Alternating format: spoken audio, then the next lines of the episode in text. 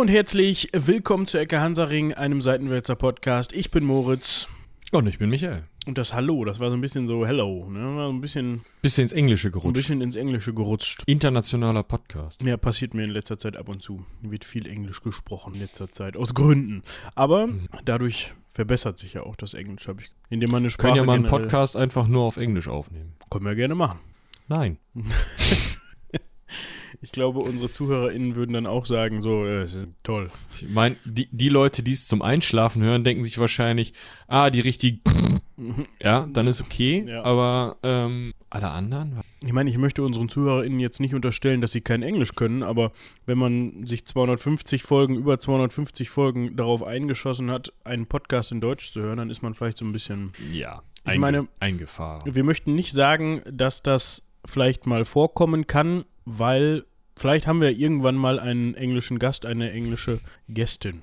Dann, Das kann natürlich sein. Ja. aber dann das würden wir euch das natürlich entsprechend aufbereiten und vielleicht auch das nochmal in Deutsch vor- oder nachbesprechen. Ja, das ist tatsächlich etwas, wenn man, wenn du mir die Rampe zum Exkurs, ähm, in einem mir sehr lieben Podcast ist das tatsächlich langfristiger Streitpunkt zwischen großen Fraktionen der äh, Zuhörerschaft. Da gibt's häufiger äh, Interviews mit englischsprachigen Personen und es gibt drei Varianten, wie die das bisher schon mal gemacht haben. Variante eins: das Ding bleibt eiskalt auf Englisch im Cast, scheißegal, versteht man schon. Lol. Das wäre jetzt auch meine nicht. Herangehensweise, aber ich bin halt auch des Englischen mächtig, deshalb. Eben, ja, ne, so, also, aber auch ohne hinterher zu sagen, er hat das und das gesagt, zusammenzufassen oder irgendwas. Mhm. Blöd.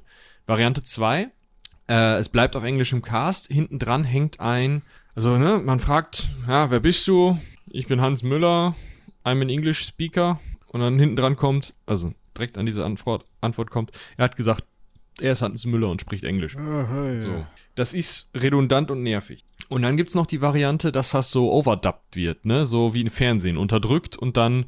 So, da sind wir schon in den ersten Minuten unterbrochen worden. Das kommt davon, wenn man das Diensthandy nicht mutet. Aber ja, bei wichtigen Anrufen- Entschuldigung, es war gemutet, aber es hat diesen Sound, wir haben das in der 250 besprochen, es hat diesen Sound gemacht, Dieses Piep, Piep, Piep, Piep, Piep, Genau. Piep, Piep. was so im Ohr ist. Ja, Im Mikrofon, kannst du dir vorstellen. das habe ich sogar gehört. Auf meiner Seite hier. Wie unangenehm. Ja, es ging. Es ging. Aber es war ja auch ein wichtiger Anruf. Dementsprechend darf das Ganze ja auch mal das Ganze hier unterbrechen. Ich wollte, glaube ich, darauf hinaus, dass wir noch ein bisschen Werbung machen. Nee, nee, stimmt. Du hast davon erzählt, dass es drei Möglichkeiten gab, gab Ah. den Podcast äh, ins, vom Englischen für deutsche ZuhörerInnen verträglicher zu machen. Und zwei Genau hattest du diesen- schon erklärt und Die dritte war dieser Overdub wie im Fernsehen. das stelle ich mir ganz gruselig vor. Das ist auch richtig scheiße, weil, also, ich kann das total verstehen, dass man das machen will, dass man das einsprechen will, dass man aber die Stimme des anderen nicht unterdrücken möchte, also komplett wegdrücken möchte, weil man die Stimme ja auch hören möchte. Ich habe da im Fernsehen auch nicht wirklich was gegen, sondern amüsiere mich meistens eher darüber, wie manche Sätze dann über, ähm, Ja. übersetzt sind und so. Aber auch da, da kann man ja drüber diskutieren, finde ich in Ordnung. Wenn es nach mir ginge, würde ich im Fernsehen mit Untertiteln Vorlieb nehmen, da müsste ich dann nicht hingucken. Aber das ist ja eine Frage von, wie gut ist mein Englisch, wie gut bin ich im Schnelllesen und so. Da, hm, mein Gott, das alle wie sie meinen, so, ne? Alles gut. Aber im Podcast ist das totaler Kack, weil im Podcast hörst du das. Das ist genau wie in den Radiosendungen, die machen das auch super gerne. Du hörst das, aber du hörst das ja nie bei völliger Stille. Also, keine Ahnung, wenn ihr euch mit diesem Podcast hier hinsetzt, in euren Audioraum, Studierzimmer. eure goldenen Stecker in eure Buchsen popelt und die Soundvorhänge zumacht, keine Ahnung, und dann ist da halt völlige Stille und dann fangen wir an zu quaken, dann tut es uns leid um das ganze Gerausche im Hintergrund. Ich wollte gerade sagen, dann macht Und- Michis Rechner. Ja, also ne, dann tut es uns leid um das ganze Gerausche, aber dann wäre so ein Overdub voll okay. Nur wenn ich aus Sicherheitsgründen mit einem Stecker, der nicht mal auf Rauschunterdrückung steht, auf dem Fahrrad durch die Stadt dann ist so ein Overdub halt genau das, was ich nicht brauche, um dann auch noch das Deutsche und das Englische nicht zu verstehen. Also es ist totaler Mist. Ähm, und mittlerweile ist dieser Podcast dazu übergegangen, zwei Versionen jeder Folge rauszubringen. Eine eiskalt Boah. nur Englisch, eine mit Overdub. Aber da wirst du ja auch bekloppt vom Schnippel. Boah, vor ja, du musst es halt auch dubben, ne? Du musst halt dir auch die Arbeit mal. Also ich fänd's, um ehrlich zu sein, glaube ich, falls das, falls das bei uns mal vorkommen sollte, was ich jetzt erstmal nicht sehe, aber wer weiß, vielleicht schreibt uns jetzt ja irgendjemand an und vermittelt uns einen Kontakt, who knows, dass wir das Ganze stumpf in Englisch machen. Hm, Und dann hinterher ein Transkript eine längliche deutsche Zusammenfassung, oder ja. ähm, ne, wir, dass wir hinterher ein, ein lesbares Transkript mit ein übersetztes Transkript des Ganzen rausbringen. Hm. So dass man im Zweifel dann, wenn man wirklich sagt, boah, ich habe jetzt bestimmte Sachen nicht verstanden und ich möchte es nochmal gerne nachlesen, dass man das dann nochmal kann. Das muss jetzt ja nicht, kann ja auch eine Zusammenfassung sein, obwohl wenn man es automatisiert als Transkript macht, kann man es auch gleich in ganzer Länge rausbringen als Transkript. Aber das sind sowieso hier Spökenkiekerei. Genau. Was nicht Spökenkickerei ist, das ist meine Verweise auf die vergangenen Folgen. Das machen wir ja immer ganz gerne.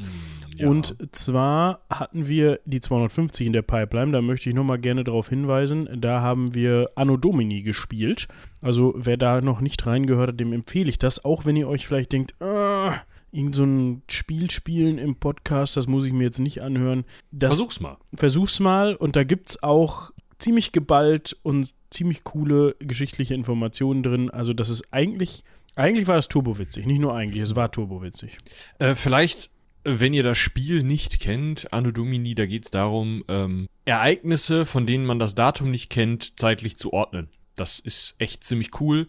Und gestern ist auch noch mal äh, einer Kollegin in der Seitenwälzer Konferenz so ein bisschen das Gesicht runtergefallen, weil sie meinte, boah, ist das geil! Uh, muss ich mir unbedingt angucken, anhören, das Spiel und das Podcast und so. Also, wenn ihr euch irgendwie für Geschichte interessiert, und das setze ich jetzt mal voraus, wenn ihr hier zuhört, ist das was für euch. Ja, genau. Dann, und dann wollte ich noch mal ganz kurz eben auf die Folge von vergangenem Montag hinweisen. Das war die 252 mit dem Titel Der erste schwarze Dozent. Da wir uns ja immer noch, jetzt muss ich mal gerade überlegen, ja, tun wir, äh, knapp immer noch im Black History Month befinden.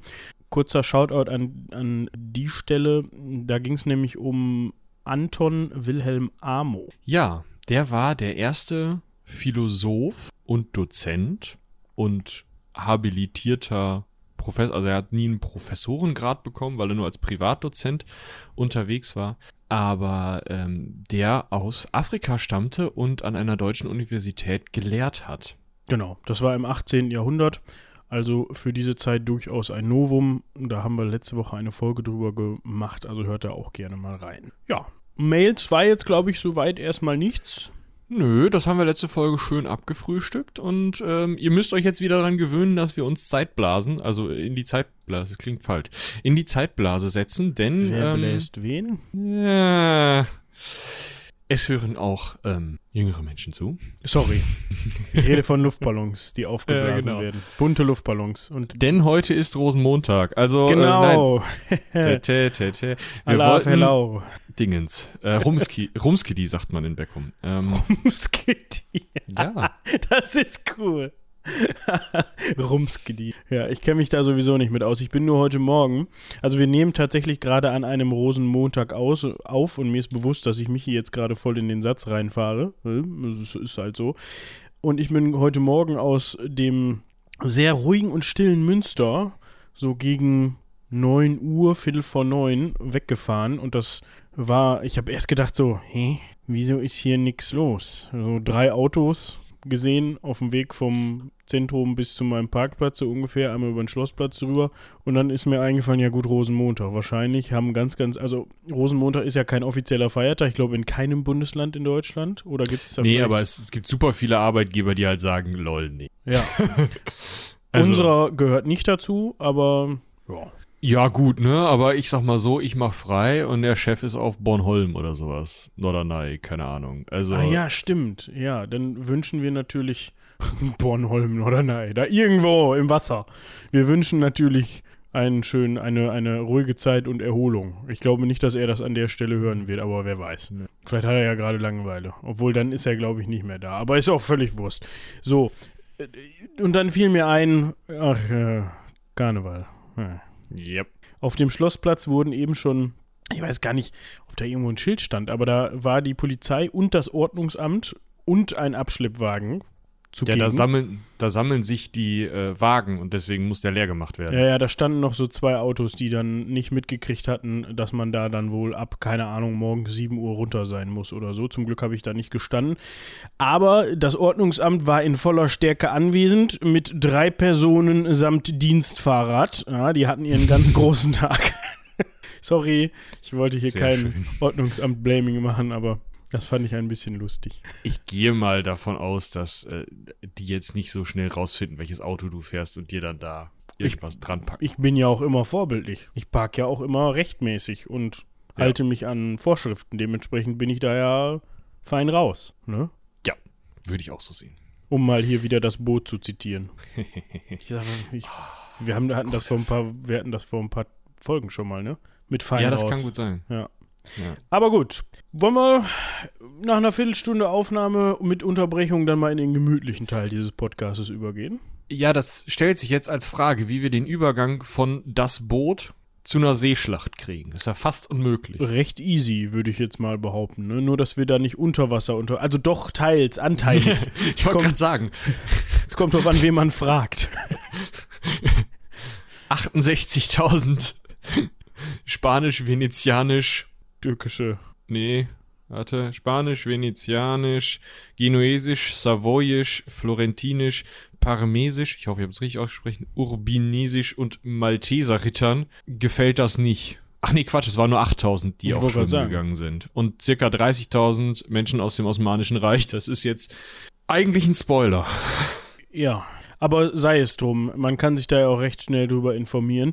Wir sprechen heute über die Seeschlacht von Lepanto. Und zwar haben wir uns überlegt, das hatten wir, glaube ich, in den Folgen schon mal angekündigt, dass wir zu dem Thema Venedig noch ein bisschen mehr machen. Und da muss man definitiv auch über diese Seeschlacht sprechen. Gegen mich jetzt gerade schon angedeutet, das Osmanische Reich. Da war nicht nur Venedig beteiligt, also nicht nur venezianische Schiffe, sondern eben auch, ja, aus großen oder vielen Teilen Europas, zumindest europäischen Ländern, ums Mittelmeer rum sortiert. Das macht ja irgendwie Sinn. Nämlich Lepanto, die Seeschlacht von Le bei Lepanto im Golf von Patras hat nämlich, oder sagen wir mal vor dem Eingang vom, Gol äh, vom Golf von Patras, hat nämlich im Mittelmeer statt. So. Genau. Bevor oder während du das jetzt nochmal kartenonkelst und versuchst mit den Städten Königswinter, Marseille und Kuala Lumpur irgendwie das zu triangulieren, wo Lepanto liegt. Geht nicht, ne? Okay, ja, dann habe ich Zeit. Äh, Werde ich das Ganze mal zeitlich verorten. Weil das ist, glaube ich, auch ganz spannend. Ihr habt schon gehört, die Osmanen sind beteiligt. Folgendermaßen kann es nicht sein, dass wir vor dem Jahr 1300 unterwegs sind, weil sich erst dann türkische Gruppen zu einem osmanischen Reich zusammenschließen, also Seldschuken. ins- Genau. Es waren unter seldschukischer Herrschaft befindliche Bevölkerungsgruppen, die sich dann zum Osmanischen Reich emanzipiert haben. Ist für unsere heutige Zeit, äh, unsere heutige Folge relativ egal, weil wir einfach nur wissen müssen, wir haben mittlerweile im Jahr 1571, in dem wir uns befinden, ein riesiges osmanisches Reich, das von Istanbul aus regiert wird. Konstantinopel ist gefallen. Ähm, es gibt vielleicht noch so ein bisschen Restgefunzel von irgendwelchen kleinen byzantinischen äh, Exklaven, die noch existieren, aber mit dem größten Teil davon sollten die Osmanen zu diesem Zeitpunkt bereits fertig sein. Außerdem, äh, ja, verfügen sie über riesige Gebiete. Wir können gerade mal schauen, ob ich eine Karte von 1500 Keks finde. Um 1500, das reicht mir. Wir, äh, sie verfügen über riesige Gebiete im Osten oder eigentlich in ganz Kleinasien bis weit in den Osten hinein, nach Norden hinauf bis an die Nordküste des Schwarzen Meeres, also bis in die heutige Ukraine, gerade so in die heutige Ukraine hinein, nach Westen bis an die dalmatische Küste, wo eben venezianische ähm, Besitzungen in Dalmatien sind, zum Beispiel ähm, im, das heutige Zara, ne, heißt heute auch noch Zara, ähm, oder das heutige äh, oder im heutigen Albanien Durazzo, äh, Durazzo. Korfu ist noch eine venezianische Insel, der restliche griechische Osten gehört komplett zu den Osmanen. Die Peloponnes ist, soviel ich weiß, noch zu diesem Zeitpunkt venezianisch. Einige weitere Inseln sind auch venezianisch. Kreta ist venezianisch und jetzt wird es interessant, Zypern ist venezianisch. Aber die Osmanen haben den gesamten nördlichen Festlandbereich darüber, also heutige Türkei, heutiges Griechenland, heutiges Nordmazedonien. Und ja, was möchte man, wenn man schon den gesamten Handel ins Schwarze Meer hinein aus Europa kontrolliert auf dem Landweg und dadurch, dass man Konstantinopel kontrolliert, auch auf dem Seeweg? Man möchte doch gerne eigentlich auch die Seebereiche im Süden kontrollieren, in denen man auch gut Handel treiben könnte. Und dementsprechend fangen die Osmanen dann nach und nach an, alles aufzuräumen, was da venezianisch, genuesisch oder sonst wie kolonial im Nachgang des Lateinischen Kaiserreiches, über das wir auch noch sprechen müssen, noch irgendwie von italienischen Stadtstaaten besetzt ist. Und dazu gehört eben auch Zypern, das unter venezianischer Kontrolle steht, das noch bis zum 1. August 1571 gibt es noch so ein Famagusta, nennt sich das, eine ähm, einzelne Festung, die noch von den Venezianern gehalten wird an der östlichen Küste Zyperns. Ansonsten, ähm, ja, ist ab 1570 Zypern osmanisch und das finden viele Leute gerade auch ethisch nicht gut. Und du wolltest jetzt rausfinden, wo Lepanto ist. Ja, ich wollte das nicht nur, ich habe das sogar. Ich habe auch gleich mal gecheckt, wie dann da so die äh, ja, die Klimakurve ist, weil das ist ja immer interessant für mich. Äh, man, mhm. man will ja auch vielleicht mal in Urlaub fahren, ne? Also das ist, äh, kann man immer gleich mal gucken, wie warm es da so ist. Wir haben es da nämlich jetzt gerade angenehme 16 Grad bei Sonnenschein. Daraus kann man schließen, dass es da vielleicht, dass, es, dass das vielleicht schon ein ganz bisschen südlicher ist. Ganz bisschen ist gut. Wir hatten letztens schon mal über die Region gesprochen. Nämlich, befinde, nämlich befindet sich Lepanto auf der gegenüberliegenden Seite, wenn die Karte die Namen nachladen würde, befindet sich zum einen am Golf von Patras und am Golf von Korinth. Ich glaube, es ist offiziell der Golf von Korinth. Und das ist diese Bucht, muss man es, glaube ich, nennen, die den Übergang darstellt zu der Halbinsel, ist es auch im Süden, im ganz im Süden von Griechenland. Das ist dieses letzte Stück, da haben wir letztens schon mal drüber gesprochen, wo Sparta drauf liegt, wo Tripoli drauf liegt. Also die, das sieht so ein bisschen aus wie so eine nach unten zeigende Hand mit drei Fingern und dem Daumen abgespreizt, finde ich. So eine rechte Hand, mm. wenn man auf den Handrücken guckt oder andersrum. Nee, linker. Ist ja auch wurscht. Athen ist da auch in der Nähe. Und da an diesem, äh, an dieser Meereszunge, die dann da eben ins Land reinragt, Golf von Korinth, da liegt eben auch Lepanto und vor allem ähm, ist vorgelagert der Golf von Patras und da irgendwo hat diese Schlacht stattgefunden. Man muss sich das jetzt so vorstellen, das ist natürlich, das ist gar nicht ein so großes Gebiet und wenn man sich gleich anhört, wie viele Schiffe da auch beteiligt waren an diesem an dieser Seeschlacht, dann kann man sich vorstellen, dass es da echt eng war. Und da mhm. hören wir mhm. auch gleich noch mehr zu, dass es da auch dementsprechend überhaupt nicht möglich war, jetzt großartig irgendwelche taktischen Umfahrungsmanöver durchzuführen oder sowas, sondern das war anscheinend ziemlich, ein ziemliches Kuddelmuddel und deswegen kann man auch nicht mit absoluter Gewissheit sagen, da jetzt auf dem Meeresquadratmeter, da war jetzt was los. Das wird sich verteilt haben, aber da hören wir auch was dazu. Genau. Vielleicht nochmal eben eine kleine Korrektur. Es gab immer noch Festungen von Venedig Venedig auf diesem, ähm, auf der Peloponnes, aber eben der Hauptteil der Peloponnes war auch schon landmäßig von den Osmanen äh, besetzt. Das hatte sich dann mal so und mal so geändert im 16. Jahrhundert, deswegen ähm, hatte ich das gerade auf der Karte falsch, aber 1571 war auch die Peloponnes zu großen Teilen schon osmanisch besetzt und damit, wenn wir gleich über die Schlacht reden, dürft ihr immer denken, an Land sitzen die Osmanen. Also wenn ich als osmanischer Ruderer oder sonst was, Kapitän, was auch immer, von meinem Schiffchen springe und an Land schwimme, bin ich zu Hause. Das ist nicht so ganz so schlimm. Äh, das ist richtig. Auf venezianischer Seite ist das allerdings so, dass ich ganz schön weit von zu Hause weg bin. Also wir reden jetzt von venezianischer Seite. Wir können, glaube ich, einfach mal damit anfangen, dass wir die Kriegs-, also die Schlacht, nicht die Kriegs-, sondern die SchlachtteilnehmerInnen, ich sage jetzt mal, glaube ich, einfach Teilnehmer, weil das ist, glaube ich. Viele Frauen werden da nicht dabei gewesen sein. Nee. Magst du mit den Osmanen anfangen? Zur Heiligen Liga habe ich gleich noch was zu erzählen. Ah, okay. Also wir, das haben wir jetzt im Voraus gar nicht besprochen. Ich glaube, es ist sinnvoll, dass das besprechen wir jetzt hier einfach mal mitten in der Folge mit euch zusammen. Quasi, es gibt tatsächlich diverse Flottenführer und also Schiffsführer, Kapitäne, Flottenführer, wie auch immer, kann man sich vorstellen, die da, die da aufeinandertreffen und miteinander zusammenarbeiten. Und ich glaube, es ist für euch weniger interessant, wenn wir da jetzt jeden einzelnen Namen im En Detail äh, quasi durchkauen, sondern dass wir uns da die wichtigsten raussuchen. Man muss dazu sagen, da hattest du ja auch gerade schon drüber gespro gesprochen, dass die gesamte osmanische Kriegsflotte im Jahr 1571, da befinden wir uns nämlich schätzungsweise so 500 bis 600 Galeeren umfasste und äh, 150.000 Mann stark war. Und damit galt sie als, ja, quasi unbesiegbar. Die, ja, also eigentlich hatte sie den Nimbus der Unbesiegbarkeit. Sie war die größte eigenständige Kriegsflotte im Mittelmeer. Das ganz klar. Also, wenn jetzt die Venezianer alleine oder die Spanier alleine sich überlegt hätten, lol, da fahren wir mal hin, dann hätten die Osmanen kurz gelacht und patsch. Ja.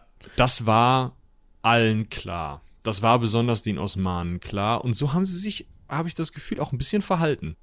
Ja, also das wenn einem der Unbesiegbarkeitsnimbus vorauseilt, dann kann man natürlich auch mit breiter Brust auftreten. Ne? Dann kann man genau. natürlich auch sagen, so, komm her, was willst du?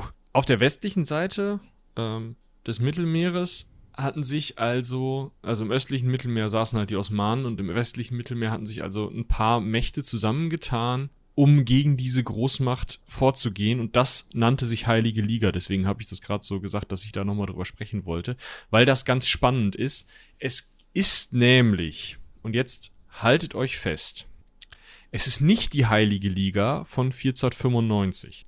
Es ist auch nicht die Heilige Liga von 1511. Es ist nicht die Heilige Liga von Cognac von 1526 bis 1530. Es ist nicht die Heilige Liga von 1538. Es ist nicht die Heilige Liga von 1576.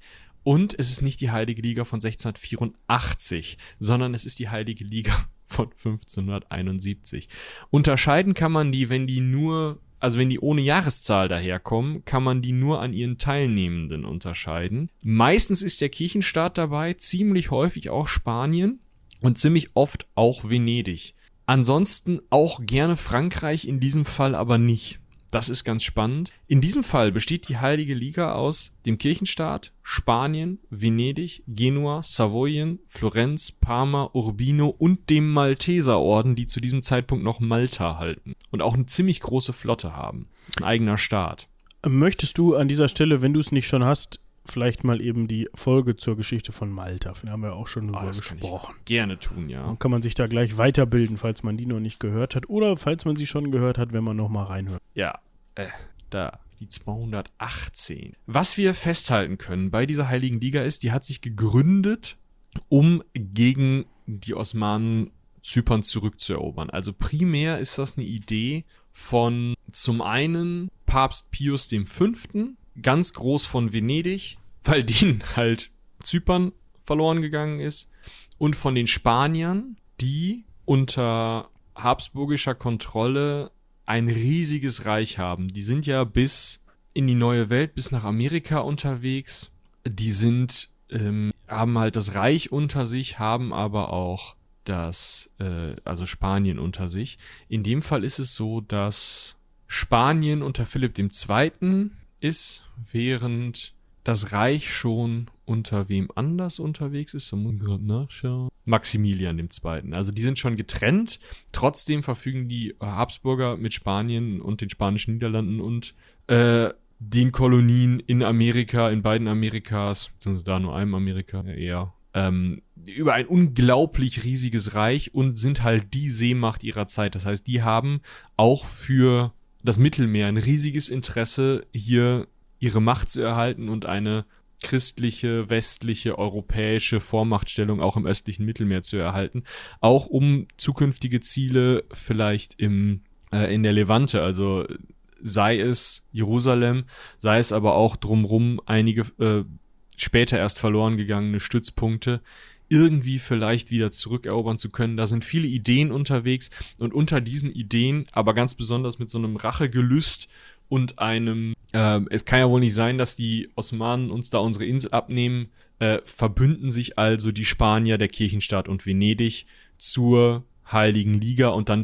äh, schließen sich da halt noch einige Leute dazu. Savoyen ist ein relativ großes Fürstentum, Genua ein relativ starker Stadtstaat, Florenz ein relativ starker Stadtstaat, Parma auch. Und der Malteserorden eben, wie gesagt, die sitzen in Malta. Das ist nach Kreta sind das die nächsten, die abgegrast werden von den Osmanen. Und wenn da alle alleine stehen, dann äh, wird das unangenehm. Dementsprechend übernimmt die militärische Führung auch ein Spanier, Juan de Austria. Ein unehelicher Sohn von Heinrich dem, was ein Heinrich? Karl, Karl dem Fünften, Verzeihung, diesem König, der, in dessen Reich die Sonne nie untergeht. Man kennt es.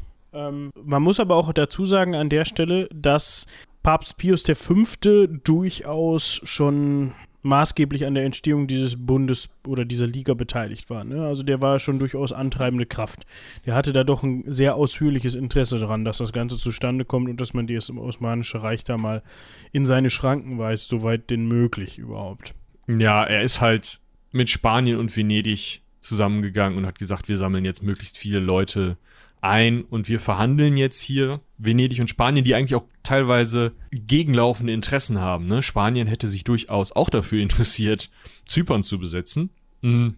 Und auch im Handel, im westlichen Mittelmeerhandel waren sich die beiden Staaten definitiv nicht unbedingt einig. Aber man wollte, und da hinter dieser Idee konnte man sich vereinen, eben die Osmanen im Zaum halten und wollte möglichst eben christliche Interessen durchsetzen. Hatte auch eben durch den Papst nochmal diesen, diesen Christlichkeitsnimbus dabei. Und naja, also es war schon, schon fast eine Art Kreuzzug zur See vielleicht. Also vielleicht nicht ganz so weit, aber doch schon. Ja, ja, es hat auf jeden Fall Züge dessen, kann man doch sagen. Ja, man zieht halt gegen ein muslimisches Heer, beziehungsweise gegen ein muslimisches Großreich.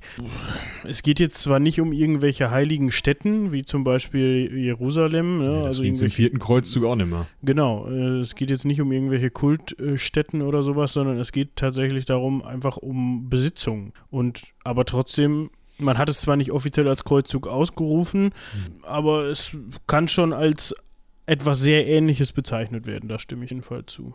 Genau. Was wir vielleicht noch machen müssen, ist, wir müssen die auffällige Abwesenheit einiger Mächte festhalten. Wir haben zum einen die Franzosen, die sich tatsächlich gerade mit den Osmanen verbündet haben, weil sie an anderen Stellen, gerade auch gegen das Reich und ganz besonders gegen Spanien, lieber sich mit den Osmanen zusammentun. Also die wollten tatsächlich wirklich rein machtpolitisch handeln und haben sich eben dieser christlich-spirituell zusammengesetzten Liga nicht anschließen wollen. Das Reich hat einen Os äh, Separatfrieden mit dem Osmanischen Reich gehalten, einfach weil über den Balkan schon osmanische Landtruppen kamen und man diesen Frieden halten wollte, weil Wien dann auch irgendwann ziemlich schnell nahe kommt. Da haben wir auch schon zweimal drüber gesprochen. Und Portugal hatte gerade Kirmes in Marokko und hat sich deswegen gesagt, wir sind zwar eine eine große Seemacht und ja auch gerade eine große Kolonialmacht, aber wir müssen selber sozusagen in Marokko kämpfen. Außerdem müssen wir im Roten Meer kämpfen, im Persischen Golf, da haben wir auch Besitzungen und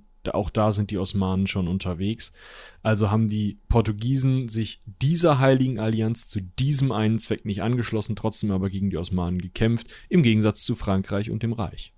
Ja, genau. Und dann können wir mal auf die Vorgeschichte, also nicht auf die Vorgeschichte, sondern wie kam es dazu, dass man sich jetzt an diesem Ort zur Schlacht getroffen hat. Mhm.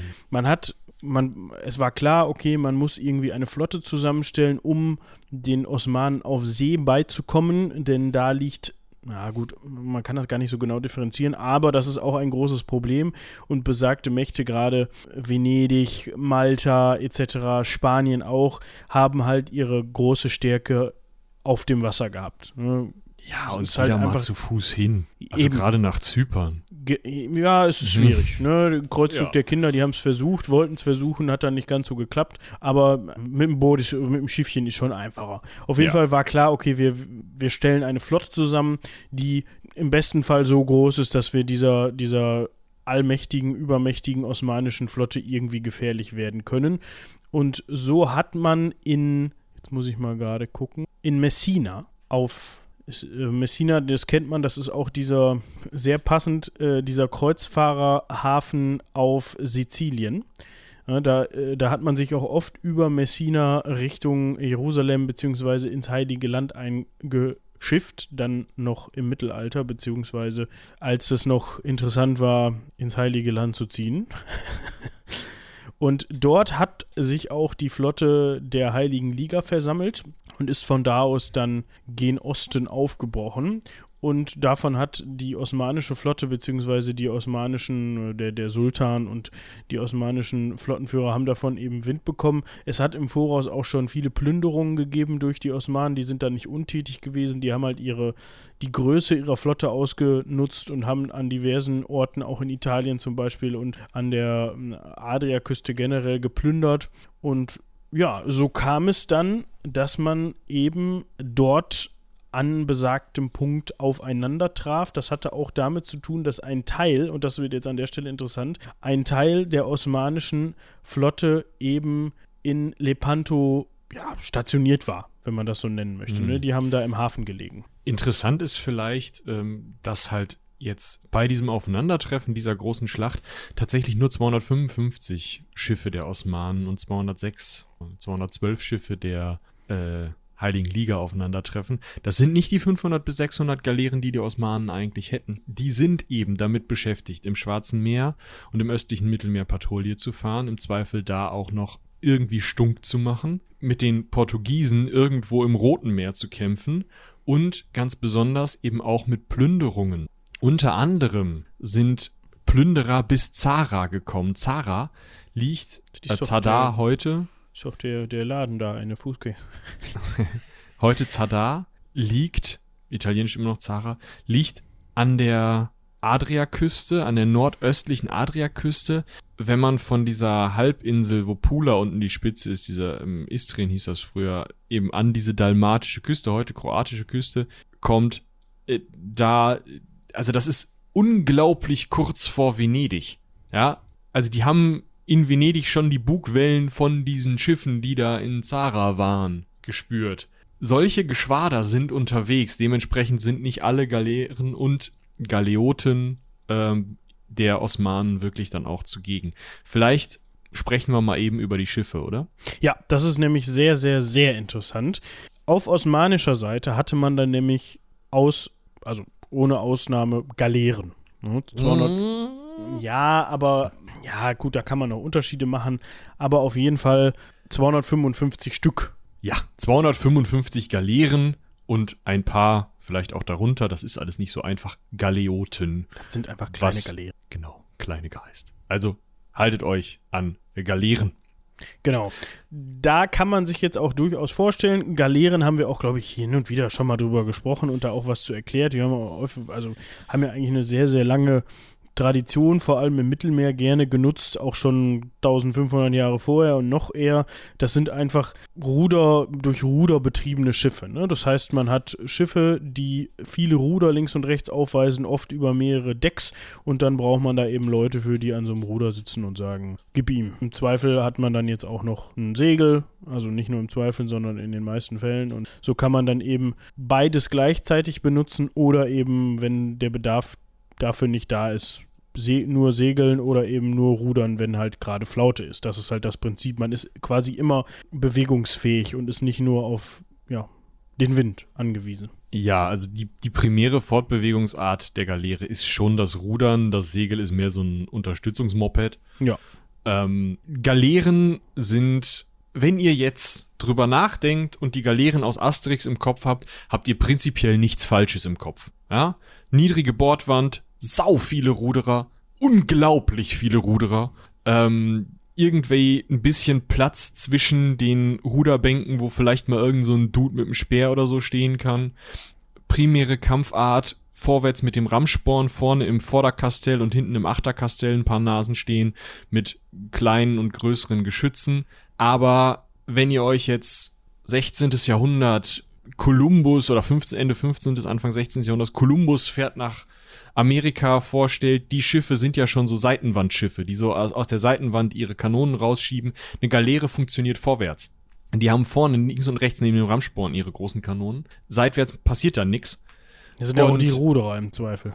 Genau, da sind auch die Ruderer. Also total unangenehm, wenn man da irgendwie noch eine Kanone stehen hat. Und die Galeere ich, ich äh, zeige euch mal, hier es gibt ein schönes Foto aus einem von einem Modell von Kanonen, die vorwärts an der Galeere angesetzt sind. Ich habe euch auch ein Bild von der Galeere verlinkt, ähm, dass ihr so ein bisschen einen Eindruck habt, einfach was das äh, so was das so ist. Nochmal, sorry, wenn ich dich unterbreche, ähm, nochmal kleiner Servicehinweis für alle, die das noch nicht mitbekommen haben, die vielleicht bei dieser Folge neu mit dabei sind. Ihr findet, wenn Michi sagt, ich zeige euch mal oder ich habe euch verlinkt, findet ihr das in den Show Notes und die findet ihr unter ecke-hansaring.de. Könnt ihr on the genau. fly nachgucken. Genau, da könnt ihr einfach gucken. Da müsst ihr auch nicht irgendwie in den Podcast-Grabber oder so, sondern ihr könnt einfach mit eurem Browser auf ecke-hansaring.de gehen. Ja, auf jeden Fall ist eine Galeere halt Warum sind die Dinger so spannend? Die haben sau wenig Tiefgang. Das ist im Mittelmeer und in anderen ähm, eher flachen Meeren ähm, interessant. Das ist auch gerade im 19. Jahrhundert dann nochmal im Krieg zwischen Russland und Schweden interessant in der Ostsee, weil auch da dann Galeeren eingesetzt werden.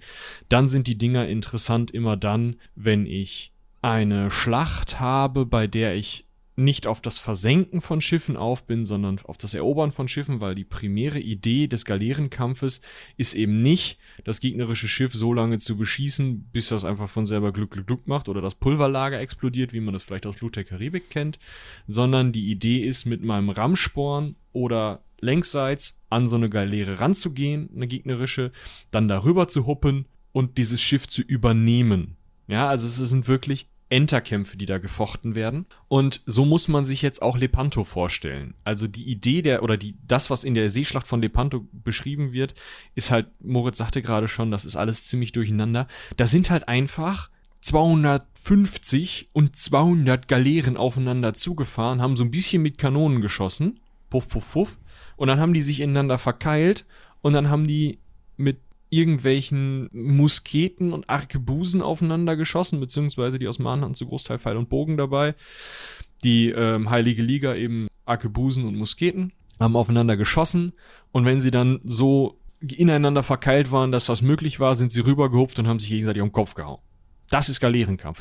Im Endeffekt baut man ein Schlachtfeld auf dem Wasser auf den Schiffsrücken. Genau.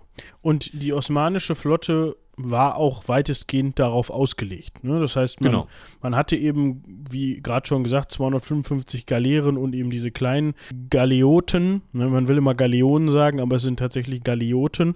Und eben auf diesen dann ca. 34.000 Soldaten und dazu kamen nochmal 46.000 Matrosen und Ruderer. Also eben die 34.000 Soldaten waren dafür zuständig, was Michi gerade eben sagte, dann eben den Kampf auszuführen, sobald man dann ans Entern geht. Ne? Sobald man eben das, das, das Schlachtfeld auf dem Meer, sobald das genau. zu sich gebildet hat oder zustande gekommen ist. Die, Vielleicht nochmal, ja. bevor wir jetzt über die ähm, sechs krassen, entscheidenden, krass übelsten, heftigen Pornoschiffe ja.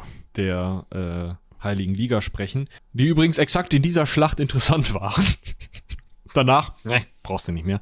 Können wir vielleicht noch mal kurz über das Thema Ruderer sprechen, weil man immer so dieses Bild im Kopf hat. Ja, ja, Ruderer immer Sklaven. Das ist auch in dieser Schlacht zu allergrößten Teilen richtig. Ne? Also verurteilte Strafgefangene, ganz häufig, die zu mehr oder weniger langem Ruderdienst verurteilt werden, häufig auch Schuld, Schuldner, die halt ihre, ihre ähm, Schulden nicht quitt wurden und die dann eben abarbeiten mussten, aber auch Kriegsgefangene, die als Rudersklaven eingesetzt werden, auf osmanischer Seite auch viel christliche Bevölkerung, die sich nicht hatte ähm, konvertieren wollen oder äh, anders irgendwie unpässlich war für die osmanischen Ziele, die wurden dann auch gerne als Rudersklaven eingesetzt. Auf der Seite der Heiligen Liga ist das prinzipiell nicht anders und auch die hätten ähm, muslimische Menschen gerne als Rudersklaven eingesetzt, hatten nur seltener Zugriff darauf, weil sie wenig muslimisches Gebiet erobert haben. In Venedig gab es aber auch durchaus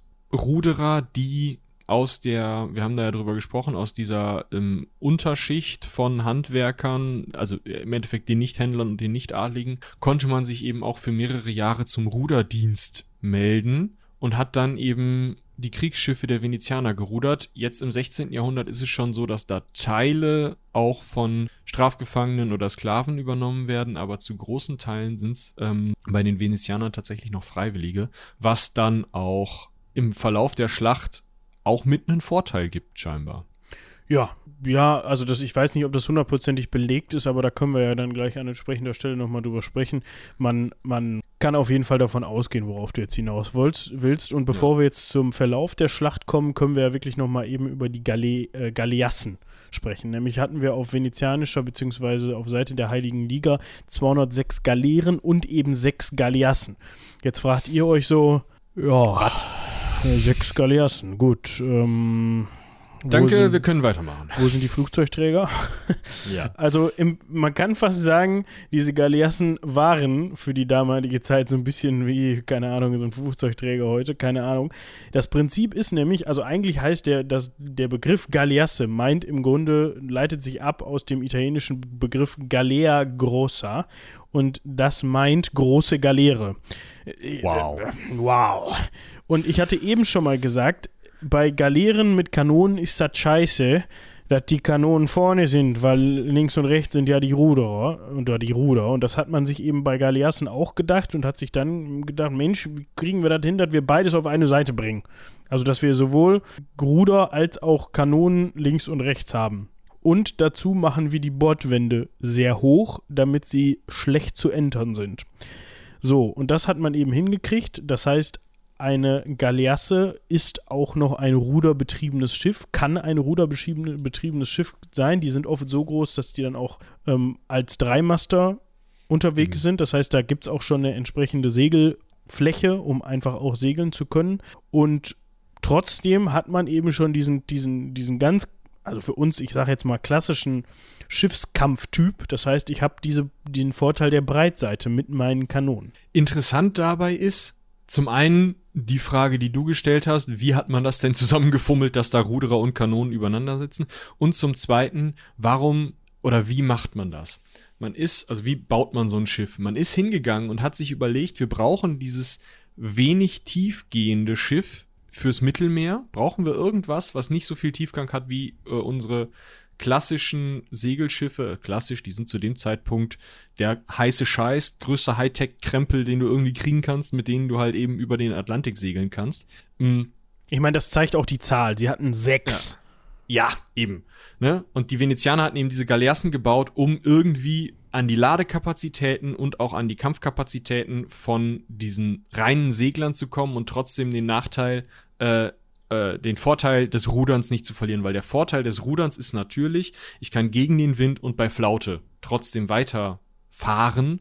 Ich werde das im Handelsbetrieb fast nie einsetzen, es sei denn, ich langweile mich hart und ich möchte im Zweifel die Masse der Ruderer auch durch Masse an Waren ersetzen. Im Kampf aber ist es natürlich total spannend, dass ich auf einmal gegen die Fahrtrichtung sozusagen segeln, also rudern kann. Ähm, und ich bin dadurch viel wendiger als ein Segelschiff, das kein, keinen Wind hat. Ein Segelschiff mit Wind im Rücken ist durchaus auch wendiger als so eine Galeasse im Zweifel, weil so Galeassen halt dadurch, dass sie sehr, sehr flach im Wasser liegen mm, und relativ groß sind, im Zweifel völlig anders funktionieren als eine Galeone. Von einer Galeone denkt man immer, uh, das sind die schwerfälligen Schiffe aus diesen ganzen Piratenfilmen und so. Die sind für ihre Zeit überhaupt nicht so besonders schwerfällig. Klar, mit irgendeiner Schaluppe kann ich da zweimal drum rumzirkeln, bevor dieses Schiff irgendwie gewendet hat. Aber eigentlich sind das, wie gesagt, hochtechnologische, wirklich wendige, extrem kampfstarke Schiffe, diese Galeonen. Sie sind nur im Mittelmeer, gerade im, im ruhigen Teil, im äh, östlichen Teil des Mittelmeers, wo keine Atlantikwinde mehr reinwehen, gar nicht so einfach einzusetzen. Da muss man schon viel können im Segeln, um da immer gerade in der Schlacht genug Geschwindigkeit zu haben. Dafür ist eine Galeasse natürlich super. Und wie hat man das jetzt gemacht? Wie hat man das gebaut? Man hat tatsächlich unten die Ruderer sitzen lassen und da drauf so einen ähm, so ein Gitterdeck gemacht, wo man dann Soldaten und auch Kanonen hinstellen konnte.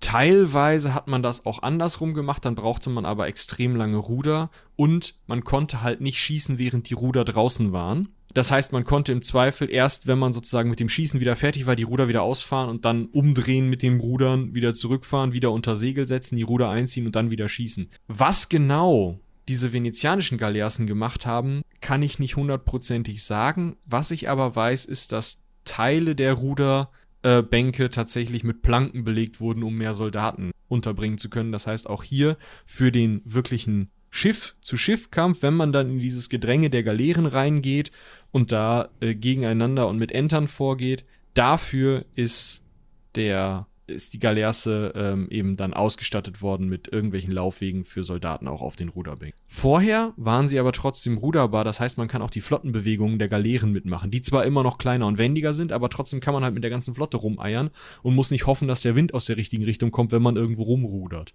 Also die sind halt so ein alles aber nichts richtig Schiff. Diese hohe Bordwand ist halt längst nicht so hoch wie bei einer Galeone, aber reicht natürlich, um dieses Rammen und Rüberhüpfen zu verhindern und rührt zu großen Teilen daher, dass man halt zwei Decks übereinander hat, ein Ruderdeck, ein Kanonendeck. Mhm. Es ist halt irgend so ein Hybrid-Typ. Die Briten haben versucht, die einzusetzen. Heinrich Achte hat versucht, die einzusetzen äh, hat die relativ schnell umgewidmet, die Ruderer rausgenommen, weil es halt auch einfach ein Riesenaufwand ist, diese Ruderer die ganze Zeit zu verköstigen. Mhm. Man muss viel mehr Vorräte mitnehmen und so weiter. Hat die rausgenommen, hat Galeonen draus gemacht. Auch die Venezianer haben die zwar noch relativ lange als Handelsschiffe benutzt, aber nicht mehr wirklich als Kriegsschiffe.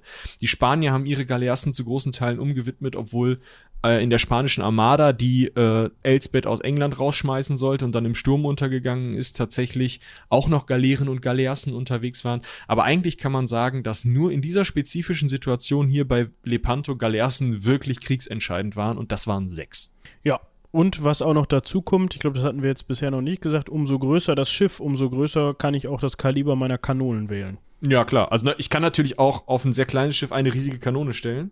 Ähm, könnte dann Probleme geben, auf Dauer. Ja, und dann kommt halt, ne, also bumm, und dann kommt die Galeere an und haut den zwei Nasen, die links und rechts neben der Kanone stehen, um den Kopf, dann haben die eine große Kanone. Bringt ja auch nichts. Ja, gut, ne? Aber in dem Fall eben sind die Kaliber der Galeassen auch mit entscheidend und das, das gucken ja. wir uns jetzt gleich an. Wir befinden uns am Morgen des 7. Oktobers äh, 1571 und dort hat man sich dann überlegt, heute ist der Tag, es, gab, es war ruhige See, klare Sicht Schön. und Don Juan de Austria auf der Galeere La Real, also die königliche, führt die Schlacht an. Die führt die 206 Galeeren und 6 Galeassen in den Kampf und eben auch seine 28.000 Soldaten und 40.000 Matrosen.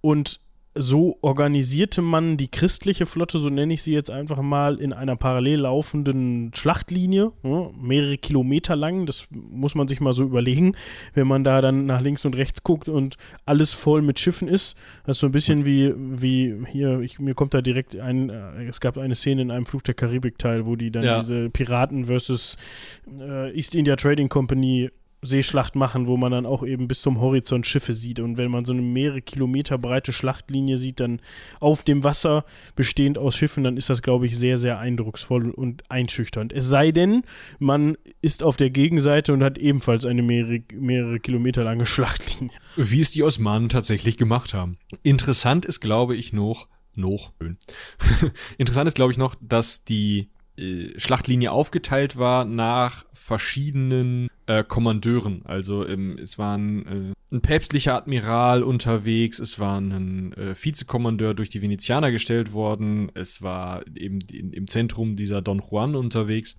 Mhm. Am Ende läuft es darauf hinaus, dass wir im nördlichen Flügel, linker Flügel der Heiligen Liga, haben wir einen venezianischen Oberbefehl, müssen jetzt keinen Namen setzen, ähm, der südliche und damit rechte Flügel wurde kontrolliert von einem, ich suche die ganze Zeit, wo der geboren wurde, um zu sagen, einem Herrn Giovanni Andrea Doria, nicht der, nach dem die ganzen Schiffe benannt sind, ähm, der tatsächlich Genuese war. Also im Süden führt ein Genueser das Ganze an und in der Mitte eben Don Juan.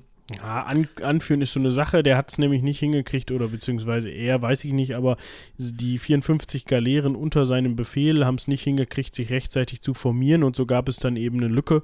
Und die ist dann von, von einem, von der sizilianischen Vorhut von Juan de Cordona y Requences gestopft worden. Ja, auf jeden Fall haben wir drei lange Fronten. Und äh, Andrea Doria, äh, also Giovanni Andrea Doria ist dann auch später mit unterwegs. Dahinter gibt es noch eine kleine Reserve, die ist aber tatsächlich gar nicht so wichtig. Am wichtigsten ist, dass drei Galeassen in der Mitte und drei Galeassen im Norden bei dem venezianischen Anführer sitzen. Und das ist der interessante Teil, denn die Galeeren sind gut zu haben, puffern das Ganze auch schön aus. Wenn sie nicht da gewesen wären, hätten die Galeassen scheiße ausgesehen. aber die Galeassen sind hier massiv kriegsentscheidend, äh, schlachtentscheidend. Ja, das hatte ich gerade schon erwähnt.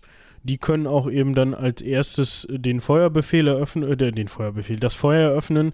Erstmal, das fand ich tatsächlich ganz interessant, gibt es noch so einen Signalschuss, der von der Heiligen ja, um Liga. 9.30 Uhr. Genau, der von der Heiligen Liga abgeschossen wird und auf türkischer bzw. osmanischer Seite antwortet man dann eben auch, ne, macht auch, schießt auch einmal so nach dem Motto, geht's jetzt los? Ja, okay, wir fangen jetzt an. Ja, so richtig schön so. Ist irgendwie süß, finde ich. Seid so- ihr fertig mit eurem Gottesdienst? Alles klar, wir sind auch fertig. Kann losgehen. Schön, Punkt 10 Uhr, leichter Westwind, wir fahren los. Gerade der Nordflügel, ne, die haben Bock. Ja, Zwei Galeassen schön vor dem christlichen Geschwader, also schön davor und nehmen ihre Riesenkanonen und schießen halt auf die, äh, auf die kleineren Galeeren rüber. Was, also wie das auf die gewirkt haben muss, davon kann man einen Müh einer Ahnung bekommen, wenn man mal Empire Earth gespielt hat. ewig her. Und mit so einem, mit so einem popeligen Schiff aus der erst, dem ersten Zeitalter, was die sich da ausgedacht haben, mit so einem Ruderbötchen da irgendwie ankommt und der Gegner hat schon Schlachtschiffe.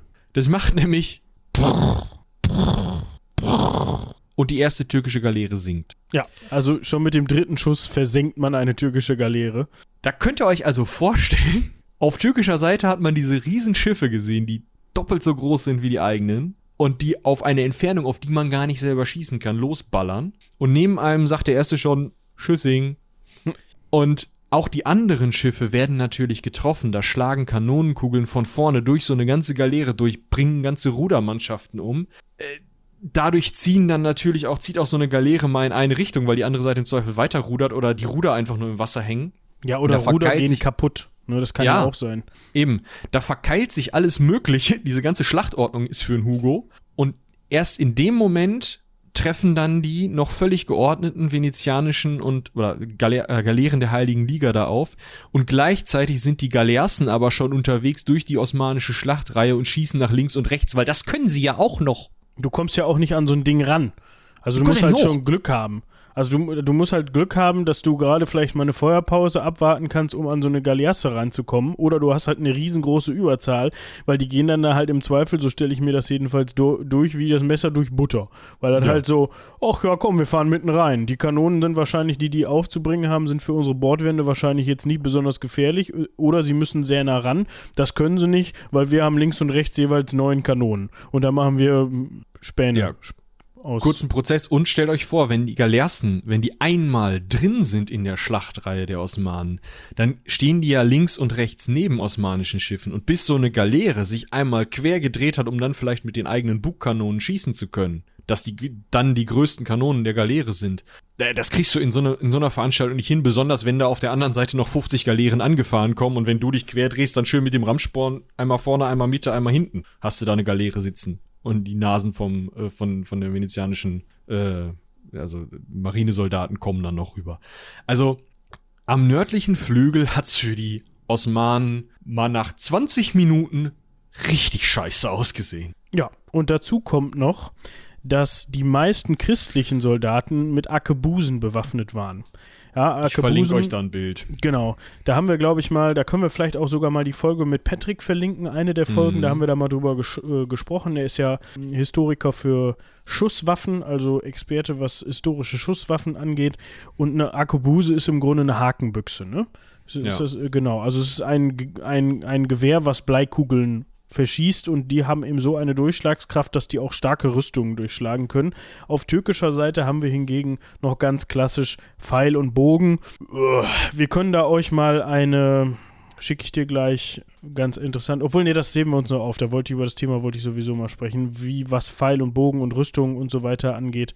Äh, sagen wir mal, ist ja ein, ein langer Kampf, ne? ein langer Kampf und äh, zu der Zeit ist davon auszugehen, es hängt halt davon ab, nicht jeder Soldat wird da Vollplatte getragen haben, wahrscheinlich eher die wenigsten, aber trotzdem sind Pfeil und Bogen da eher weniger effektiv, äh, effektiver als diese Arkebusen. Und das Naja, man muss sich einfach alleine nur anschauen, was so eine Arkebuse mit einer Holzspundwand macht. Also, wenn du da hinter der Wand sitzt und dann schießt jemand da drauf, dann kommt halt auf der anderen Seite zwar keine, ähm, keine Bleikugel mehr raus. Das nicht. Aber auf der anderen Seite kommt halt alles, was irgendwie in diesem Holz war, als kleine Splitter bei dir an. Es splittert. Also das ist total unangenehm und das passiert, also ein Pfeil bleibt halt im Holz stecken. Also diese Akebusen sind halt schon technologisch von Vorteil, obwohl die wesentlich länger zum Laden brauchen. Ja, also es hat alles seine Vor- und Nachteile, aber in, diesem, in dieser Schlacht ist es halt so, dass die mit den Akebusen halt einfach die Osmanen einfach völlig in Grund und Boden schießen können, weil die osmanischen Truppen zu großen Teilen eben auch nur mit relativ leichten Kettenpanzern äh, bewaffnet sind, während bei den Venezianern gerade der schwere Kürass noch beliebter ist, sodass der Mittelteil des Körpers tatsächlich auch noch geschützt ist. Also, ah, Also Kürass ist der Mittelteil, ist dann Vollplatte. Das Genau, das ist einfach eine, eine Metallplatte vor der Brust, genau. Also äh, es läuft halt, wir haben ja gerade schon beschrieben, wie die Dinger sich ineinander, also diese Schlachtreihe sich ineinander verkeilt.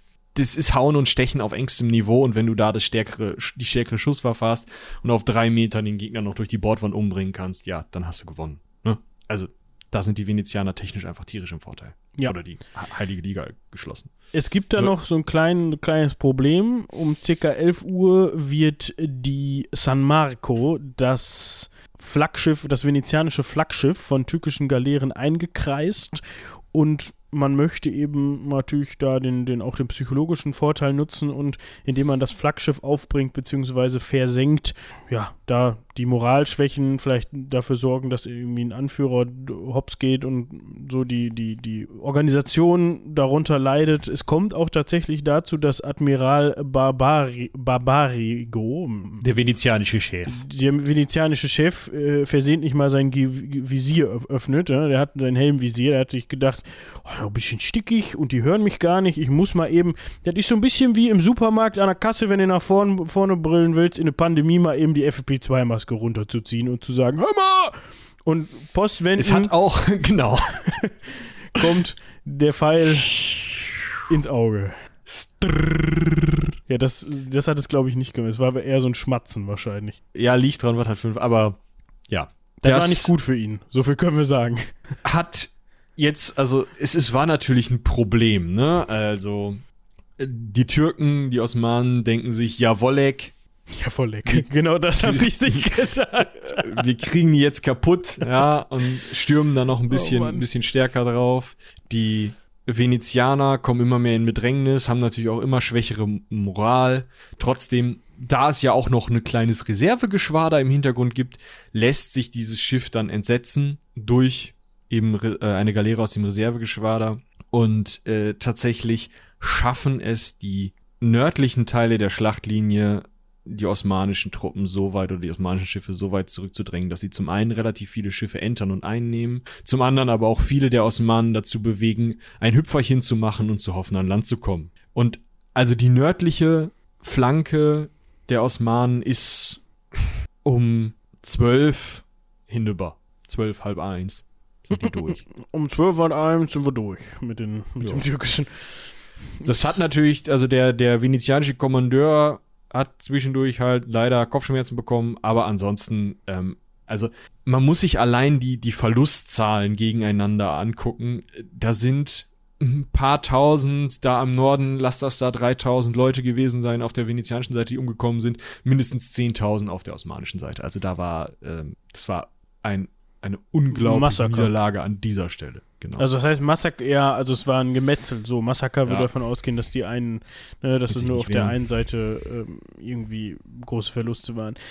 Spätestens als dann die Sultana, das Flaggschiff auf osmanischer Seite, Wir sind jetzt im Zentrum. Wir bewegen uns jetzt der Schlachterei entlang südlich ins Zentrum, Genau. wo die La Real, Don Juan de Austrias Flaggschiff und die Sultane aufeinandertreffen. Genau. äh, Es kommt dann dazu, dass erste Truppen die Sultana entern. Es ist genau dasselbe. Ne? Man möchte natürlich diesen, diese wichtigen Schiffe entern, um ja, da Triumph oder Vorteil rauszuschlagen. Und dort befindet sich eben auch der osmanische, osmanische Oberbefehlshaber Ali Pascha. Und der, dem geht es ähnlich wie dem venezianischen Kollegen, nur dass der dann eben keinen Pfeil ins Auge kriegt, sondern eine Kugel in die Stirn. Und das führt eben auch dazu, dass man. wir wieder bei der Durchschlags. Ja, genau. Also, Der Pfeil in die Stirn hätte den äh, Venezianer auch umgebracht, nur um das nochmal festzustellen. ja, ja. So, Ne? mit dem Helm unten, mit dem Visier unten vielleicht nicht. Und da hätte. Ja, aber da hätte der Pfeil ins Auge auch nicht getroffen. Also Genau. auf jeden Fall geht man dann hin, entledigt oder trennt Ali Paschas Kopf ab und hält den weit sichtbar hoch, eben so nach dem Motto, hier guck mal, euer Chef ist tot und wir haben ihm sogar den Kopf abgeschlagen. Und das sorgt eben dafür, dass die Moral und das generelle, die generelle Ordnung der Truppen, ja, eigentlich hinüber ist. Es gibt dann noch mal so einen kleinen, so, so, so eine kleine Watsche, ne, die, die die osmanische Seite ver, verteilt, nämlich mal wieder auf dem Südflügel. Da hatten wir ja vorher schon diese kleinen organisatorischen Probleme. Ja, daran wird es gelegen haben. Die hatten auch keine Galeassen. Also. Genau, die hatten auch keine Galeassen. Und da entwickelte sich tatsächlich unter Uldush Ali ebenfalls ein, ja, Flottenführer beziehungsweise ein Befehlshaber, Admiral, Entschuldigung, äh, auf, Os oh, ja, auf osmanischer Seite. Ich bin da nicht ganz so bewandert, was jetzt da die, die Dienstgrade zur See und so weiter angeht. Also seht uns das bitte nach, falls ihr da irgendwie. Ja, wir haben ja noch keine richtigen militärischen ja. Dienstgrade. Ja, und dort unter anderem auch die oder hauptsächlich eigentlich die Flotte der Malteser vertreten, kommen da in arge Bedrängnis und auch der Oberbefehlshaber der Malteser Flotte wird dabei getötet. Also es scheint so ein Ding zu sein, dass da der eine oder andere draufgeht an Oberbefehlshabern. Und das ist aber auch einfach ein Gang, äh, Ding dieses Galeerenkampfes, ne? Also wenn du, wenn du halt siehst, okay, auf dem Schiff sitzt der Typ, der dem Typen mit den Fahnen sagt, was der Fahnen signalen soll. Oder im Zweifel steht da einer mit der Flüstertüte und brüllt die ganze Zeit rum. Dann gehst du im Galeerenkampf halt, guckst du dann, na, die, die oder die, ah, dann nehme ich die mit dem Typen mit der Flüstertüte drauf los. Und dann stehst du ja sofort, die Schiffe, wie, wie groß ist so eine Galeere? Lass sie mal paar Meter lang. Warte, Neuzeit. Steht da natürlich. Ja, wie so eine kleine Zwei-Zimmer-Wohnung. ja, ja, ich kann jetzt keine Quadratmeterzahl sagen, aber ja, also die sind nicht ja, 37 Meter lang, 5,5 Meter breit. So. Oh, doch. Ja, das sind, warte. Doch ein paar Quadratmeter rechnen. mehr als so eine Zwei-Zimmer-Wohnung. 37 mal 6 sind 222 Quadratmeter. So, dann hast du 222 Quadratmeter Platz, auf denen du vor 100 Galeerensoldaten abhauen kannst und dabei musst du noch über Ruderer drüber steigen. Ich wollte gerade sagen, es gibt ja auch noch Decksaufbauten, Ruderer, Masten und so weiter und Zeug, was im Weg rumliegt und andere Leute, die im Weg rumliegen und vielleicht sogar schon tot sind, über die du dann drüber steigen musst. Und das du hast den lustigen Hut auf. Und du hast den lustigen äh, Hut auf und wir haben eben gehört, es ist auch nicht gut, diesen lustigen Hut abzunehmen. Dann kriegt man äh. Dinge an den Kopf. Das ist, ja. das ist auch doof. Auf jeden Fall für die Malteser war das kein guter Tag. Die haben nämlich auch sehr viele ihrer Ritter verloren und das ist so ein bisschen auch noch, ich möchte damit überhaupt nicht irgendwie, ne, ein Menschenleben ist ein Menschenleben, aber ähm, das ist halt für den Malteser Orden richtig scheiße, wenn, wenn da große Teile der Ritterschaft draufgehen, weil dieser Orden sich eben dadurch definiert und daraus bildet. Also das genau. ist jetzt nicht, also für die ist das was ganz anderes aus deren Sicht, als wenn da jetzt ein äh, venezianischer Ruderer, der mal hier so ein Entermesser in die Hand gedrückt bekommen hat, draufgeht. Das ist nämlich auch passiert da hat mir noch, glaube ich, das nur so angedeutet, man soll sogar, man soll sogar Ruder Sklaven. Ne? Ja, das ist gerade an der äh, im, im, Mittelteil, im, im, in, in mittleren Bereichen des Kampfes sind äh, waren die Kämpfe so heftig, dass man den christlichen Rudersklaven auf den spanischen Schiffen tatsächlich ähm, Waffen in die Hand gedrückt hat, damit die auch noch helfen können, die osmanischen Truppen abzuwehren. Dann irgendwann war es halt im Norden vorbei, die nördlichen Truppen drängen in die Mitte, äh, in der Mitte sieht es dann dementsprechend auch extra scheiße aus für die Osmanen. Und im Süden kriegen sie es zwar hin, die Malteser aufzureiben, aber sie sehen dann halt, fuck, die beiden anderen Schlachtlinien sind nicht mehr da. Und da formieren sich gerade sechs Galeassen und das ganze Gekröse dahinter, keine Ahnung, 200 Galeeren. Und die möchten uns alle auf den Kopf hauen. Und wir sind noch 30. Galeeren, nicht ja, Leute. Also das war natürlich für, diese, für diesen Verband aus osmanischen Galeeren ein Erfolg. also man muss schon sagen, der Rechts hat halt richtig auf den, auf den Sack bekommen, muss man einfach so sagen. Und so konnten die natürlich auch irgendwie halbwegs erhobenen Hauptes nach Hause zurückkehren. Man hat zwar diese ganze Schlacht verloren, aber die konnten sagen, jo, wir haben uns noch mit am besten geschlagen. Das hat man dann auch gemacht, als man gesehen hat, upsi, jetzt kommt der Rest, die sind sauer. wir brechen mal durch die Linie. Das ist ja im Galeerenkrieg eigentlich gar nicht normal, dass du ähm, durcheinander durchfährst, wie später so Linienschiffkämpfe teilweise machen, dass man so durcheinander durchfährt und so. Sondern eigentlich verkeilt man sich ineinander, kämpft und irgendwann haben halt gehören halt alle Galeeren einer Truppe so. Da muss man Und die wieder war- auseinanderbauen. ja, genau. Und hier war es halt so, dass dann diese 30 Galeeren gesagt haben, okay, wir rudern jetzt weiter, wir, wir lösen diese, diese Verkeilung und fahren jetzt durch die gegnerische Reihe durch und hauen Men ab. Ja, das hat er geschafft. Also der Ali Pascha hat das geschafft, der eben da unten im, auf dem Südflügel Befehlshaber war und der ist dann auch für seinen, in Anführungsstrichen, Erfolg, wie Michi gerade schon sagte, mit seinen 30 Schiffen um die Peloponnes abgehauen und dann war es ja auch nicht mehr so weit bis Konstantinopel und dort ist er eben von Sultan Selim II. Ja, sagen wir mal, ausgezeichnet worden. Der hat nämlich den Ehrennamen Kilik bekommen, was Schwert bedeutet und war dann Kilik Ali Pascha. Und er hat ihm auch gleich noch die große mal maltesische F Flottenflagge. Ich glaube tatsächlich, dass das, das andersrum ein Schuh draus wird. Wenn der Typ ohne maltesische Flockenflagge als Untergeneral oder Unteradmiral vom vorherigen, ähm, dann ja toten Ali Pascha, ist natürlich auch super, dass die Pascha ist ja auch ein Titel. Ja, ja. Ja. Ähm, auf jeden Fall vom vorherigen Admiral der Flotte war ja Kilic Ali Pascha dann nur einer der unteren. Wenn der nicht, also wenn der nur mit 30 Schiffen nach Hause gekommen wäre und gesagt hätte, sorry Chef, äh, Lief nicht so. vielleicht baust du mal die eine oder andere Galeere neu. Ich, ich will das nicht, also, ne, ich rede hier nicht in deine Politik rein, aber es sind weniger, als es vorher war. so. Ich habe jetzt nicht die Zeit gehabt zu zählen, aber ich habe 30 mit zurückgebracht. Äh, was? Ja, so, wenn, wenn er sowas gesagt hätte, dann wäre es wahrscheinlich ein ähm, Rübe runter geworden für ihn. Da er aber diese Kriegsflagge der Malteser und dieser Malteserorden ist den Osmanen da noch ein Dorn im Auge, einfach weil er eben von Malta aus operiert ähm, und durchaus eine militärische Macht ist. Wenn er diese Kriegsflagge nicht mitgebracht hätte, wäre es problematisch geworden. Da er die aber mitgebracht hat, hat er wahrscheinlich nicht sowas gesagt wie, "Mm, sondern er hat gesagt, Chef, ist scheiße gelaufen, die waren ein bisschen technisch überlegen, Galeassen sind ein Scheißboot, wollen wir auch haben, aber hier, ich habe die Malteser klein gekriegt, ich gehe jetzt Schiffe zählen. Sowas. Und dann hat er halt den Kilic-Namen bekommen. Ja, genau. Und jetzt können wir uns noch mal, ja, jetzt können wir einen Strich drunter machen und uns mal angucken, was haben wir denn überhaupt gemacht. Ne? 117 osmanische Galeeren sind erbeutet worden, 30.000 gegnerische Soldaten, also osmanische, Osmanische. osmanische Soldaten sind gefallen. Auf der eigenen Seite hatte man 8.000 Tote und 4.800 davon waren Venezianer und man hat seinerseits nur, also die Heilige Liga hat nur 13 Schiffe verloren. Und das ist halt, das ist halt der absolute Wahnsinn. Ne? Das, osmanische, das osmanische Heer, beziehungsweise die osmanische Flotte ist um fast 50 Prozent dezimiert worden. Ja, noch mehr. Und Die haben ja noch 30 ihrer eigenen Schiffe selbst Ja. auf Grund gesetzt und nochmal 60 weitere selbst versenkt. Äh, Nee, Quatsch, wurden überhaupt versenkt. Also warte mal, wir haben 60 versenkte, wir haben 30 auf Grund gesetzte, wir haben 117 erbeutete, 207, so, und da setzen wir nochmal 30 drauf.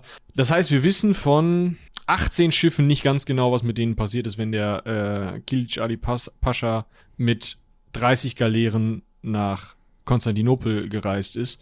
Das, das war die halbe Kriegsflotte der Osmanen, die dann weg war. einfach bumm. Und nicht nur weg, Tschüssing. sondern in der Hand der Gegner. Genau. Ne? 117 Also Galeeren, die konnten dann auch wieder benutzt werden. Die waren nicht einfach kaputt oder so, sondern Ja. die hat man mit Rudern, Rudern bestückt. Im Zweifel mit Soldaten, die man gefangen genommen hatte von den Osmanen. Und hat gesagt, so, Venedig, aus, genau. bitte. Ich meine, und was dazu kommt, die osmanische Flotte ist nicht mehr unbesiegbar. Ja, genau. Wir hatten ja vorher schon drüber gesprochen. Ja, und wa was das jetzt im Endeffekt bedeutet, ist relativ interessant. Das war vor allem halt ein psychologischer Faktor, ne, wie wir gerade schon gesagt haben.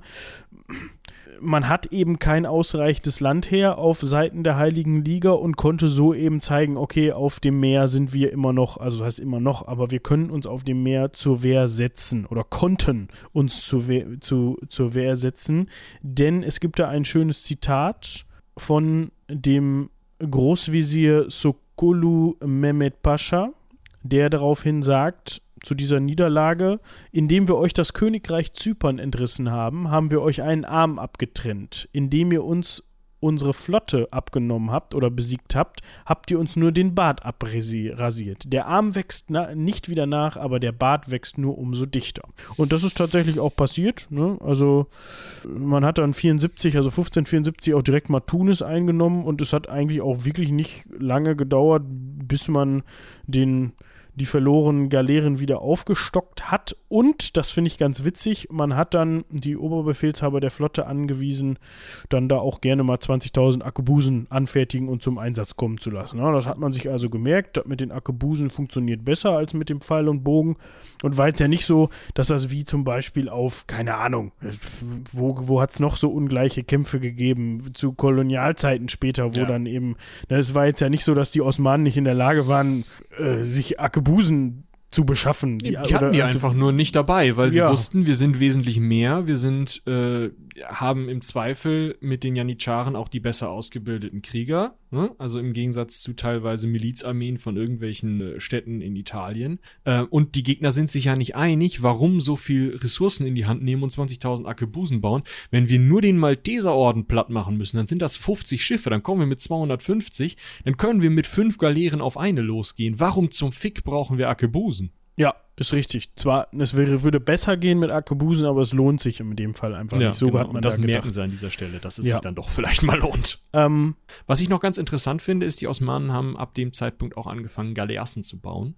Ähm, die dann eben im östlichen Mittelmeer und im Schwarzen Meer verwendet wurden. Äh, das schränkt aber den Vorteil der Galeasse natürlich extrem stark ein. Also an dieser Stelle ziehen sie dann gleich und man hat dann ja relativ schnell bis 1600 ungefähr dann auch den Technologiesprung auf der ähm, Seite der westlichen, gerade der westlichen Kolonialmächte in, auf dem amerikanischen Kontinent, den Technologiesprung dahin, dass man eben aus Galeonen und Karaken irgendeine so eine Art Linienschiff und dann eben auch das, was man heute als Linienschiff kennt, macht. Also diese mit mehreren Kanonendecks belegten Schiffe, die in einer breiten Linie aufeinander zufahren und dann durcheinander durchfahren oder so D-förmig aufeinander zu und dann ähm, halt Breitseite um Breitseite um Breitseite schießen. Und diese Schiffe können sich halt, wenn eine Galeasse ankommt, die muss, eine Galeasse muss ja vorwärts auf den Gegner zu. Ne, und dann, ähm, weil sonst kann sie ihre Ruder und ihre Rammkraft nicht einsetzen und ist ja eigentlich so ein alles aber nichts richtig, so ein auch Enterschiff. Und ein Linienschiff stellt sich dazu halt quer, haut zwei, drei Breitseiten in so eine Galeasse rein und ist die hin. Dementsprechend nehmen diese Mittelmeermächte Venedig und das Osmanische Reich nutzen eben diese Galeassen, während die westlicheren Mächte äh, immer mehr in Richtung reiner Segelschiffe und, und im Linienschiffe gehen. Das ist mhm. aber auch ein Punkt des Mittelmeers einfach, ne? Genau. Also wenn du hauptsächlich im Mittelmeer operierst, dann kannst du dir so eine, so eine Galeerenform immer noch leisten. Wenn du da in, im Hochseebereich unterwegs bist, Entschuldigung, wem ich jetzt auf die Füße trete, dass ich das Mittelmeer-Planschbecken nicht als Hochsee bezeichne, aber wenn ich dann irgendwann anfange, keine Ahnung, äh, im Pazifik und im Atlantik unterwegs zu sein, dann tut so eine, so eine Galeasse auch alleine schon wegen der Seetüchtigkeit einfach nicht mehr mehr. Genau. Und ich habe ja immer noch 200 Ruderer dabei. Die muss ja. ich alle verköstigen. Ja. Also das ist auch nochmal so ein Ding. Am Ende ist es eben so, die östlichen Mittelmeermächte, großenteils eben die italienischen Stadtstaaten und Venedig und die Osmanen beschränken sich auf diese Galeassen, sind damit technologisch auf einer Höhe und die Osmanen haben einfach wesentlich mehr Ressourcen, um mehr Schiffe zu haben und übernehmen damit weiterhin die Herrschaft im östlichen Mittelmeer. Und im Westen sitzen halt die, die Linienschiffe, die im Westen, das westliche Mittelmeer genauso unter Kontrolle halten, den Atlantik, wo die Osmanen jetzt auch keine großen Ambitionen haben. Und am Ende läuft es also darauf hinaus, dass dann diese technologisch überlegenen Schiffe auch den Osmanen wieder im äh, östlichen Mittelmeer zeigen, wo der Hammer hängt. Das dauert aber 100, 150, 200 Jahre. Genau. Ja. Man Ansonsten, kann, ja. Ja. okay, dann mache ich. Man kann alles in allem festhalten. Ich habe ja gerade dieses Zitat verlesen. Ganz so ist es dann nicht gewesen. Also der Verlust an Galeeren war wettzumachen von den Türken. Also das war jetzt, die haben über genügend Ressourcen ver verfügt, wie man sich vorstellen kann, dass man das ausgleichen konnte. Das war jetzt nicht so, dass die jetzt Probleme hatten, ihre Flotte wieder aufzu aufzu ähm, stocken. Das war das Wort, was ich gesucht habe. Das Problem war aber vielmehr, auch wenn die das gar nicht so wahrhaben wollten, dass man natürlich da sehr viele erfahrene Kommandeure, Kapitäne und generell Seeleute verloren hat. Und die konnte man über viele Jahre eben nicht kompensieren. Ne? Also das ist halt, ja, da, davon hängt es eben auch ab. Es geht halt nicht nur darum, dass man möglichst viele hat, sondern man muss halt auch Leute haben, die, die damit umgehen die können. können. Nichtsdestotrotz hat das so ein bisschen dazu geführt, dass man er sich zurück auf seine Gebiete besinnt hat. Also man hat so ein bisschen erreichen können von westlicher Seite aus, okay, pass mal auf, wir bleiben im Westen, ihr bleibt im Osten und dann halten wir erstmal alle weitestgehend Füße die Füße still.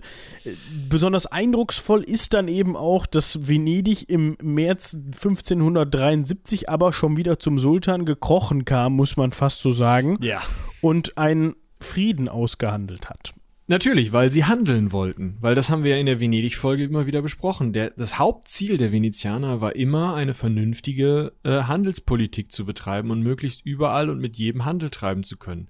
Deswegen haben sie auch diesen Krieg nur geführt, weil sie eben gesagt haben, wenn wir den Osmanen jetzt ordentlich zeigen, wo der Hammer hängt, wenn wir den Osmanen im Zweifel Zypern wieder abnehmen können und diese Heilige Allianz im Zweifel noch länger hält und wir denen vielleicht sogar Konstantinopel abnehmen können und noch ein lateinisches Kaiserreich aufmachen, dann haben wir unsere Handelsmacht, dann können wir überall hinhandeln. Da das nicht geklappt hat, gehen sie dann halt hin und sagen, sorry, ähm, war nicht so gemeint, ihr könnt Zypern behalten, ist kein Problem. Ich würde jetzt aber ganz gerne äh, wieder Handel treiben. Kriegen wir das hin?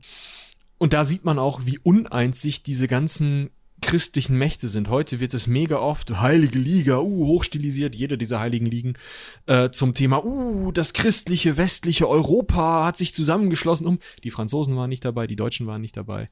Ähm, die Briten hatten auch keinen Bock, sich damit irgendwie zu beschäftigen. Die Portugiesen waren nicht dabei.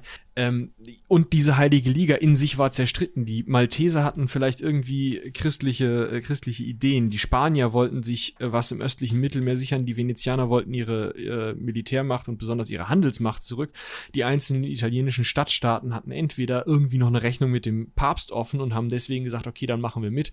Oder haben auch auf, auf äh, Handelsmöglichkeiten äh, geschielt oder vielleicht einen Stein im Brett zu haben bei den Venezianern, was auch nicht schlecht ist. Ähm, das waren die Interessen. Es war nie ein, wo wir vorher über dieses, uh, das war ein Kreuzzug, es war nie ein, ein so, es war natürlich dann christlich aufgeladen, aber es war nie ein so auf Pilgerreisen oder so gezieltes Ding wie vielleicht die ersten Kreuzzüge, sondern eher eben wie so ein vierter Kreuzzug, der ja auch aus ganz, ganz handfesten ähm, territorialen und handelspraktischen Interessen der Venezianer entstanden ist. Ja, genau. Ja, und ich würde sagen, für alles Weitere, wenn ihr wissen wollt, wie es mit Venedig zum Beispiel weitergegangen ist, was danach noch so passiert ist im Detail, mehr oder weniger im Detail, dann hört doch gerne dann auch nochmal in die zugehörige Venedig-Folge rein. Ne? Da haben wir zwei Folgen zugemacht, die 249 und 51, aber das habt ihr euch sicher schon, habt ihr sicherlich schon gesehen. Und ich würde sagen, das war die Seeschlacht von Lepanto. Wir genau. hoffen, das war interessant für euch. Es hat euch Spaß gemacht. Mir hat es sehr viel Spaß gemacht. Ja es war mal nicht so ein, es war mal wieder so ein Thema, was für sich überschaubar war, was man dann aber auch so ein bisschen auseinandernehmen konnte. Das macht mir genau. sehr Spaß, muss ich sagen. Ja, vielleicht müssen wir uns mal wieder ein paar Schlachten angucken. Ja, wenn sich das ergibt, gerne. aber nächste Woche geht's erstmal nach Korsika. Ja, so viel können wir schon mal verraten, mehr aber noch nicht. Freut euch darauf, das wird richtig, richtig. Ja, und wie ich eben sagte, ich habe noch einen weiteren, ein weiteres Thema im Kopf, da müssen wir, können wir gleich im Nachgang nochmal eben drüber sprechen, wie man das verpackt. Und ich würde einfach sagen, das ist jetzt ein guter Dienstweg. Wir haben auch sonst eigentlich nichts. Das Einzige, was wir sagen können, wie immer, ne, Koboldsmar, die zweite Staffel läuft gerade noch. Oh, ja. Da also gerne auch wieder reinhören. Da machen wir auch dies, diese Woche wieder eine Aufnahme. Und äh, ja, dann bleibt uns eigentlich nichts weiteres zu sagen als äh, vielen, vielen Dank fürs Zuhören. Haut rein. Bis zum nächsten Mal. Bis dahin. Tschüss.